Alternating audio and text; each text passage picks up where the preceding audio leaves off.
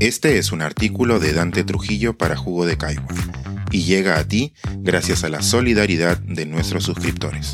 Si aún no estás suscrito, puedes hacerlo en www.jugodecaigua.pe. El fanatismo de los conversos. Cuando los cambios vuelven irreconocibles a las personas. Hoy cumplo dos meses sin fumar. Empecé en el colegio, cuando Alan García no terminaba aún de arruinar el país. Así que luego de más de tres décadas haciéndolo, soy el primero que no se lo cree.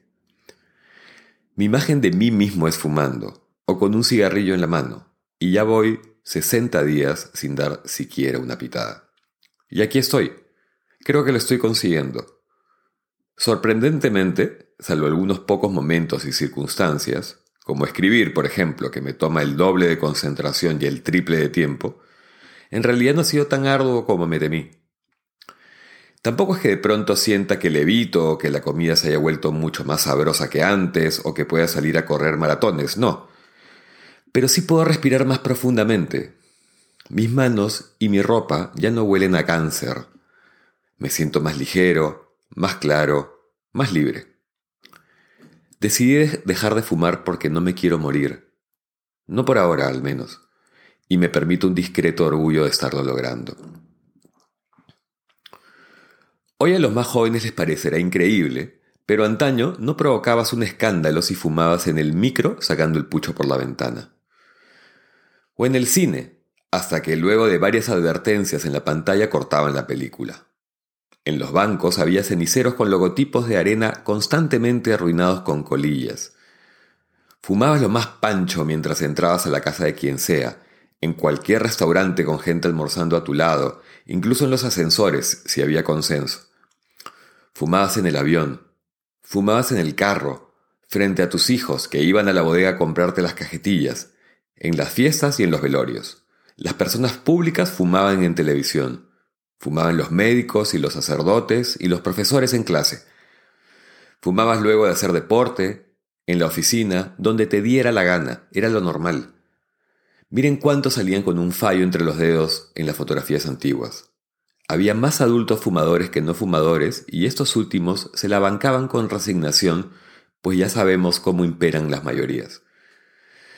Otra cosa que sabemos es que una práctica extendida y aceptada por muchos no la hace correcta, y algunas veces el destino se entretiene volteando tortillas. Con los años se divulgaron los efectos perniciosos del cigarrillo, y esta información animó una serie de medidas en todo el mundo, las leyes antitabaco. Con ellas, no solo se acabó la desfachatez humeante y, sin duda, bajó el consumo de nicotina, sino que se dio también otro fenómeno. Los no fumadores cobraron poder, exigieron espacios libres de contaminación, el respeto de su, de su salud. Pero esto, que está muy bien, incluía a mi entender un punto de venganza y terminó gestando actitudes francamente discriminatorias, abusivas con la nueva minoría, una especie de supremacía ética de los sanos frente a los tóxicos, cada vez más relegados en todo sentido por decadentes y viciosos, literalmente unos apestados. Ese tipo de campañas exageradas creo que juega contra la Liga de la Pureza, pues ya se sabe lo que genera, sobre todo en los chicos, lo prohibido. Yo mismo creo que he postergado mi decisión en parte por una especie de rebeldía inconsciente. Y puedo decir ahora, que estoy en ello, que dejar de fumar es solo una decisión personal, que no me convierte en alguien moralmente superior a nadie. Lo obvio, precisamente por obvio, a veces se vuelve invisible. Lo digo porque hay quienes sí parecen creerlo. Podemos llevar el ejemplo a cualquier hábito, sobre todo cuando se reemplaza por otro, para llenar un espacio vacío dentro de uno mismo. Refiriéndose a los adictos que se aferran a la religión, mi amigo Wenceslao decía que cambiaban el cloro por el clero. O cuando se muta radicalmente de postura frente a ciertos tópicos, personas que viven una revelación y rechazan su pasado oscuro o, por lo menos, ya vacas, se olvidan que fueron terneras. O lo niegan de plano, o lo aceptan, pero solo como antiejemplo. Son los renacidos. El problema con estos ciudadanos es que no suelen quedarse callados, sino que se convierten en militantes activos de su flamante y flameante fe.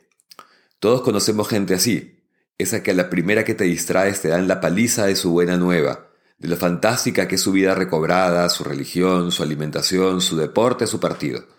Suelen perder el pudor y el tino, pues están convencidos de que te estás perdiendo de algo fabuloso, un reino celestial, una vida plena, una inversión infalible. Son los fanáticos más temibles. Por poner un ejemplo, ¿ustedes recuerdan quién era hace solo un par de años Fernando Rospigliosi? ¿Las cosas que decía el Fujimorismo en general y en particular de su lideresa? Cambia lo superficial, cambia también lo profundo, cambia el modo de pensar, cambia todo en este mundo, comenzaba una preciosa canción del chileno Julio Numhauser, popularizada por Mercedes Sosa. Cambiar siempre es natural y casi siempre lo natural es bueno, pero en ese casi pueden caber mundos enteros. Esa transformación, la de Rospigliosi, es para mí una de las más sorprendentes de la política criolla. Por supuesto que el dos veces ministro del Interior de Alejandro Toledo tiene el derecho de volverse legionario de la causa que tanto fustigó hasta hace poco, con su virulencia conocida. Pero por lo mismo puedo yo recelar de esta. O pensar, por ejemplo, ¿será genuina su metamorfosis? ¿Habrá descubierto que lo que detestaba era en realidad el camino político correcto? ¿Es coherente en un hombre de su generación que militó más de una década en vanguardia revolucionaria terminar recalando en las filas enemigas? ¿O serán solo ganas de no soltar algo como el poder? Repito, cada quien es libre de mutar, de volverse otra cosa, de modificar su conducta. Yo, por mi parte, haré todo lo posible por seguir respirando tranquilo. Este es un artículo de Dante Trujillo para Jugo de Caigua y llega a ti gracias a la solidaridad de nuestros suscriptores. Si aún no estás suscrito, puedes hacerlo en www.jugodecaigua.pe.